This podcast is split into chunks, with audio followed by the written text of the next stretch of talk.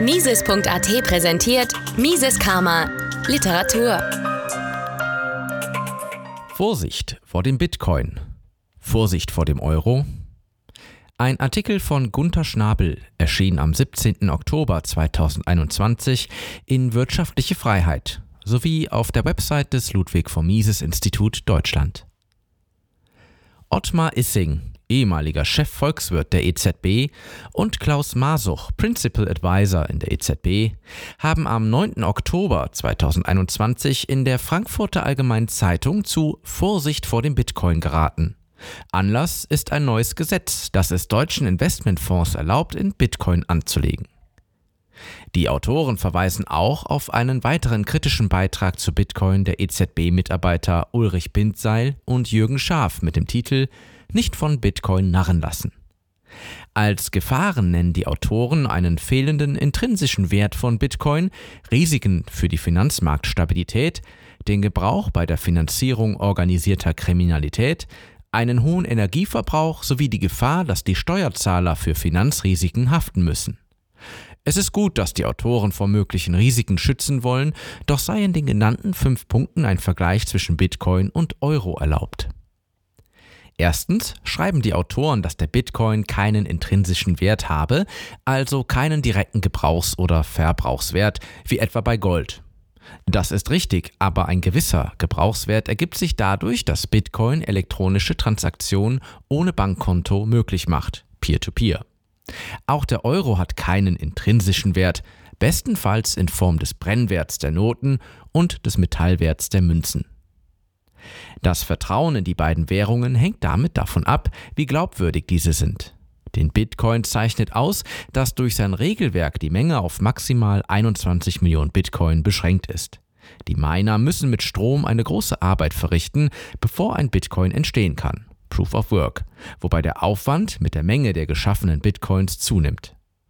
Die Menge der geschaffenen Euros sollte durch das Ziel der Preisstabilität Paragraph 127 AEUV und das Verbot der Staatsfinanzierung durch die Zentralbank Paragraph 123 AEUV begrenzt werden. Doch diese Regeln scheinen ausgehöhlt, sodass die Bilanz des Eurosystems rasant wächst. Darüber hinaus ist zunehmend unklar, ob die Staatsanleihen und Kredite, die auf der Aktivseite der Bilanz des Eurosystems dem Euro-Zentralbankgeld gegenüberstehen, nicht ausfallgefährdet sind.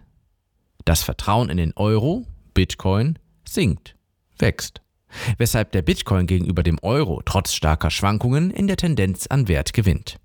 Zweitens zeigen sich die Autoren besorgt, dass der Bitcoin plötzlich seinen ganzen Wert verlieren und damit das Finanzsystem destabilisieren könnte. Dieses Risiko ist aufgrund des glaubwürdigen Knappheitsversprechens, siehe erstens, gering. Es besteht bestenfalls, wenn Bitcoins ein wesentlicher Teil eines Finanzprodukts sind, siehe auch fünftens. Der Gesetzgeber hat vielleicht deshalb die Anlage in Bitcoins auf Spezialfonds und dort auf einen Anteil von 20 Prozent begrenzt. Hingegen gehen auch von der EZB Risiken für die Finanzmarktstabilität aus.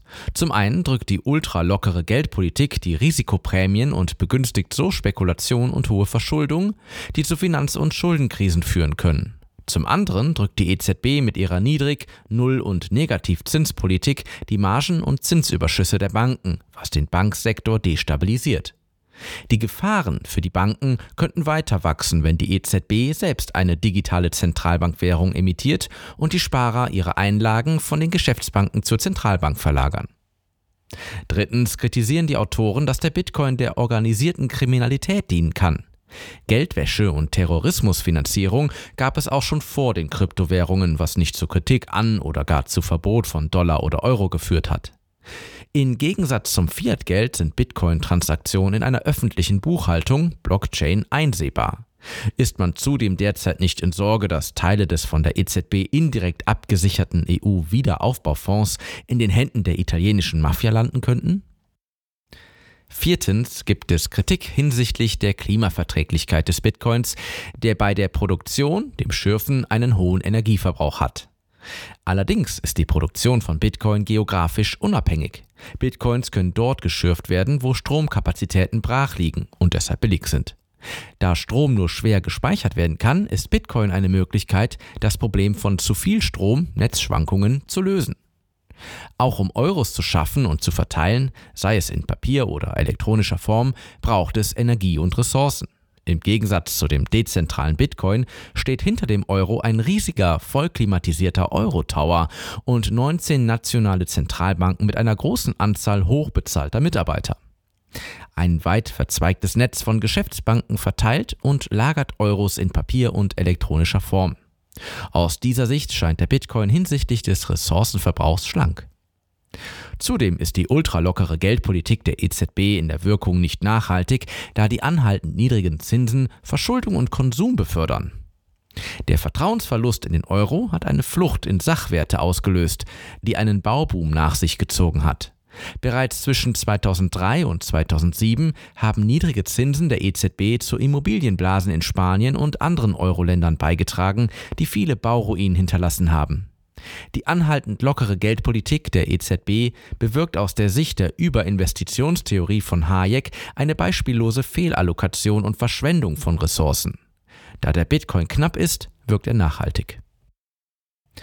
Schließlich werden fünftens Bedenken geäußert, dass eine durch einen starken Wertverlust des Bitcoins ausgelöste Finanzkrise die Politik zwingen könnte, Verluste auszugleichen, um einer Systemkrise im Finanzsystem vorzubeugen. Die Warnung vor einem Aussetzen des Haftungsprinzips ist berechtigt.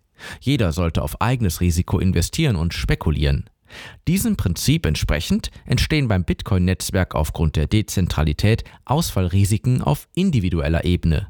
Es gibt bei Kursverfall keine Finanzkrisen, sondern nur individuelle Krisen.